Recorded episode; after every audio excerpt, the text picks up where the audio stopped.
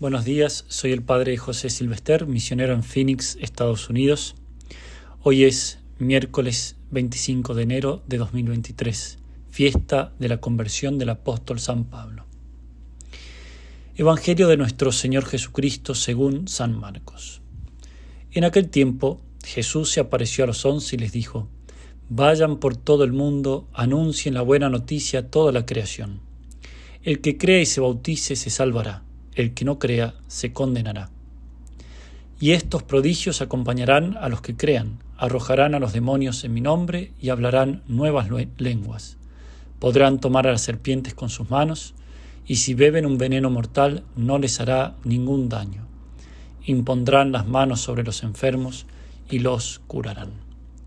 Palabra del Señor, gloria a ti, Señor Jesús. Lo primero que quería resaltar en la fiesta de la conversión del apóstol San Pablo, es como el dueño y pastor principal de la iglesia es siempre el mismo Cristo, y él la gobierna directamente, proveyendo siempre los instrumentos necesarios para que se cumpla en ella su plan salvífico de salvación. Es como si en el día de la conversión del apóstol, aquel día hace más de dos mil años, es como si Cristo hubiera dicho, ¿Y qué le hace falta ahora a la iglesia? Un apóstol insigne. Pues bien, vamos a ponerlo y vamos a sacarlo de donde se nos ocurra, o, o de donde mejor sea a futuro para los bienes de la iglesia. Y no le costó nada a Cristo hacerlo. Saulo, Saulo, ¿por qué me persigues? Y aquel día Saulo se convirtió en el apóstol insigne que la iglesia necesitaba. Y nosotros nos preguntamos, ¿no tenía ya doce apóstoles la iglesia? ¿No tenía ya doce gigantes que convertirían el mundo entero? ¿O también no podría haber nuestro Señor elegido a Saulo antes de su ascenso a los cielos? La respuesta obviamente podría ser sí, pero fue tal vez que con este gesto Cristo quiso dejarnos una enseñanza indubitable para siempre el que dirige la vida de su iglesia es él mismo personalmente. Y cuando quiere y como quiere y por caminos misteriosos solo por él conocidos, va poniendo en el seno de la iglesia los hombres que ella necesita para cumplir su misión, como es el caso de Pablo.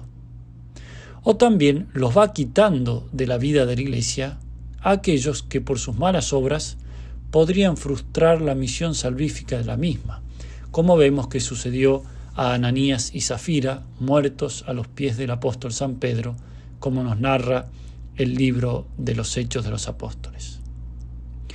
Dios elige y pone las personas que la Iglesia necesita en el momento en que las necesita, sin que nada ni nadie pueda impedírselo.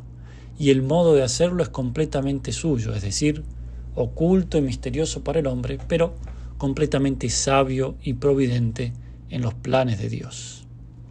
Dios mismo es quien lleva a su iglesia en sus brazos y la libra una y mil veces de las garras del demonio y de todos sus enemigos. Y así detuvo un día a Atila a las puertas de Roma, que amenazaba con destruirlo todo, y también la iglesia.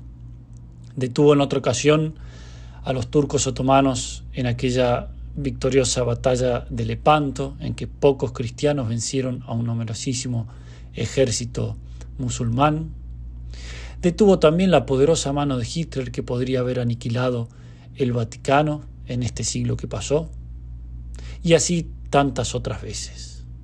Por eso podemos decir que acerca del futuro de la Iglesia no cabe desesperanza, mediando una promesa del Salvador. Las puertas del infierno no prevalecerán contra ella. Tenemos que tener fe que siempre será así.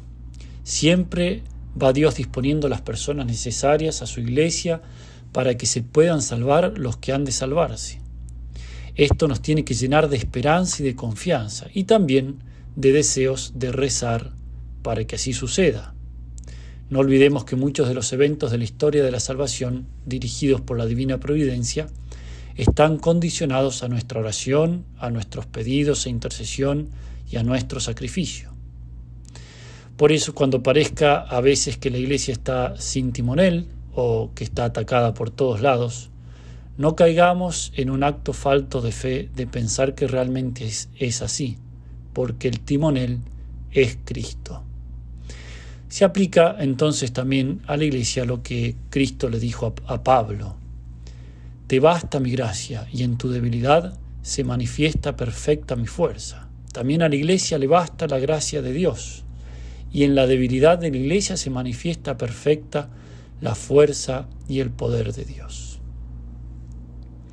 En segundo lugar, más brevemente quería reflexionar acerca de la conversión misma de San Pablo, porque había algo en Saulo que desentonaba con su vida. Y así también en nosotros, cuando no nos convertimos, hay algo que no pega en nuestras vidas.